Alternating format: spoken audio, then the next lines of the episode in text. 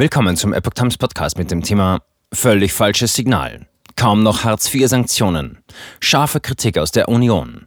Ein Artikel von Epoch Times vom 18. Mai 2022. Bis Mitte 2023 sollen Arbeitssuchende keine Kürzung ihrer Hartz-IV-Leistungen fürchten, wenn sie gewisse Pflichten verletzen. Das will die Ampelregierung beschließen. Aus der Opposition kommt Kritik.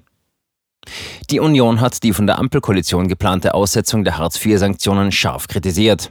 Die Ampel gibt ohne Not das Prinzip von Fördern und Fordern auf, und zwar gegen den entscheidenden Rat aus vielen Arbeitsagenturen, sagte der stellvertretende Vorsitzende der Unionsfraktion Hermann Gröhe der DPA in Berlin. Das sendet ein völlig falsches Signal. Die Union lehne das Vorhaben entschieden ab. Nach den Plänen der Koalition soll an diesem Donnerstag im Bundestag ein Gesetz verabschiedet werden, mit dem die Sanktionen bei Pflichtverletzungen voraussichtlich bis Mitte 2023 ausgesetzt werden sollen. So sollen Arbeitssuchende in der Zeit keine Kürzung ihrer Hartz-IV-Leistungen fürchten müssen, wenn sie etwa eine zumutbare Arbeit nicht annehmen. In einer Stellungnahme hatte die Bundesagentur für Arbeit, BA, gemahnt, die Jobcenter bräuchten weiter eine Handhabe, wenn sich einzelne Leistungsberechtigte vollständig verweigerten und etwa zumutbare Arbeitsangebote nicht annehmen. Wer sich bei einem Termin im Jobcenter nicht meldet, soll ferner erst im Wiederholungsfall Sanktionen fürchten müssen, und zwar in Höhe von maximal 10 Prozent des Regelbedarfs.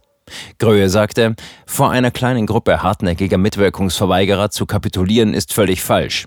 Die Ampelkoalition gehe nun sogar auf ihren eigenen, vom Kabinett beschlossenen Gesetzentwurf hinaus. Es ist ein Schlag ins Gesicht derjenigen, die ihren Mitwirkungspflichten als Leistungsempfänger selbstverständlich nachkommen. Ursprünglich sollten die Sanktionen nur bis zum Jahresende ausgesetzt werden. Der sozialpolitische Sprecher der FDP-Bundestagsfraktion, Pascal Kober, wies die Kritik zurück. Auch während des einjährigen Moratoriums führen mehrfache Terminversäumnisse zu Kürzungen der Leistungen, sagte er der Augsburger Allgemeinen.